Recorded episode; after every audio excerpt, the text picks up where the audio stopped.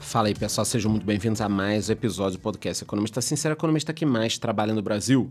E no episódio de hoje falaremos sobre as vendas de veículos no Brasil que subiram em novembro e estão a todo vapor esse mês. Além disso, abordaremos também a queda nas exportações as estimativas do setor para o ano que vem. O episódio hoje está imperdível, só que antes continuar, eu te peço que avalie ele com 5 estrelas no Spotify. Pois é, galera. A venda de veículos para fora do Brasil recuou 23% em novembro em comparação com o mês anterior, segundo dados divulgados nessa semana pela Associação Nacional dos Fabricantes de Veículos Automotores. Ao todo foram exportados 24 mil unidades no mês passado, contra 31 mil em outubro. É uma queda muito grande. Em relação ao mesmo período de 2022, a exportação despencou mais de 44%. É complicado, né, pessoal? E olha que eu tenho visto lá fora muito veículo elétrico. Será que a gente está começando a falhar nessa parte? Porque, por exemplo, os chineses estão vendendo muito carro elétrico aqui. Será que a gente já não deveria estar tá fazendo carro elétrico no Brasil e mandando para fora? Eu acho que sim, mas vamos seguir. De acordo com a explicação da própria Anfávia, esse recuo ocorreu pelo encolhimento dos mercados automotivos chileno e colombiano, onde o Brasil tem uma presença forte nas exportações. Então tá aqui, ó. Será que eles não estão querendo agora um carrinho elétrico, pluga na tomada, é mais barato, tem esse papo do ESG? Pode ser.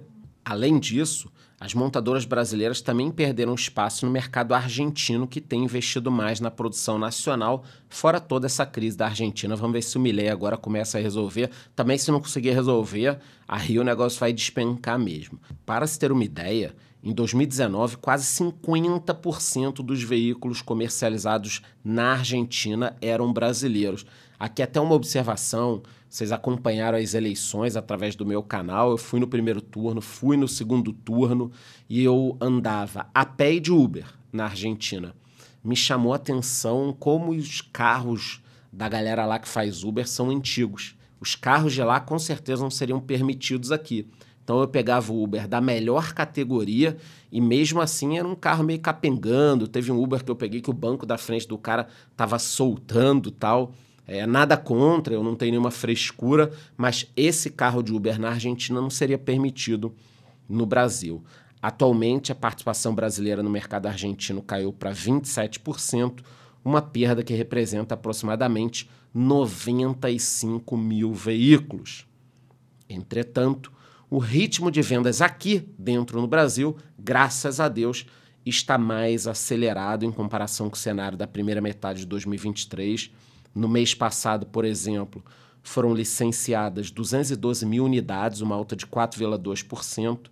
Já no acumulado de janeiro a novembro, o crescimento chega a 9%, com 2,06 milhões de veículos. Eu não sei onde vai entrar tanto carro assim, não. Você anda em São Paulo, às vezes é 30 minutos para um quilômetro. E a própria Anfávia estima que o mercado brasileiro termine esse ano com um aumento de 8,8%.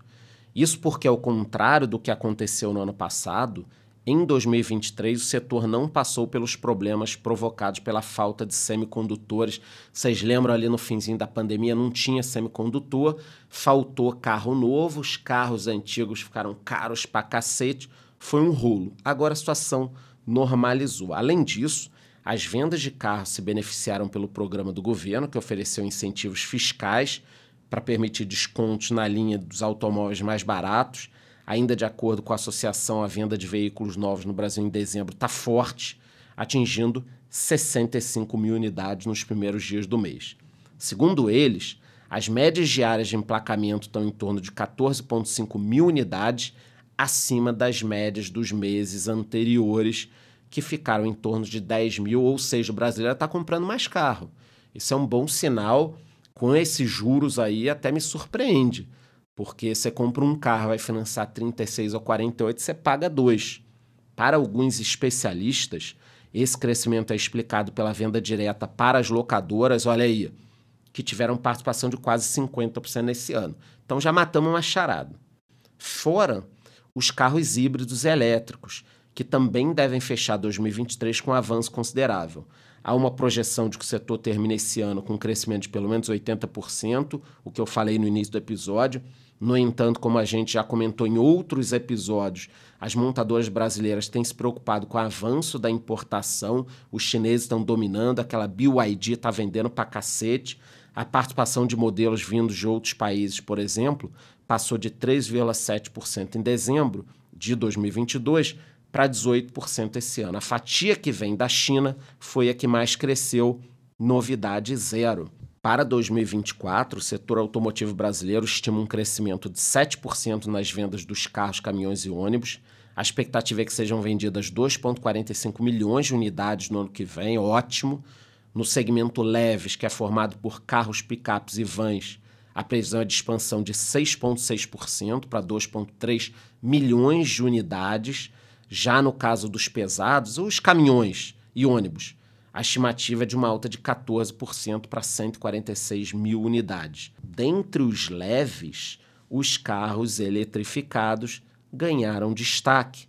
A Anfávia espera um crescimento de 61% nas vendas desses veículos em 2024.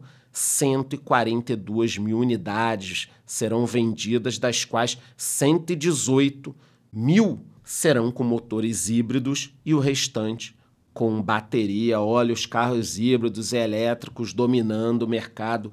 Isso será uma coisa super importante para os países. Recentemente, a Tesla lançou o Cybertruck. Eu considero o carro mais bonito do mundo, fora o melhor, a tecnologia embarcada é bizarra. As pessoas não estão entendendo a revolução que esse carro vai fazer. Bom, galera, hoje eu trouxe três assuntos importantíssimos as vendas de veículos no Brasil, que subiram em novembro, estão a todo vapor nesse mês, a queda nas exportações e as estimativas do setor para o ano que vem. Qualquer novidade sobre esses temas eu volto aqui e aviso vocês. A única coisa que eu te peço é que avalie o podcast com cinco estrelas, responda a enquete que eu deixei aqui embaixo. Te vejo no próximo episódio.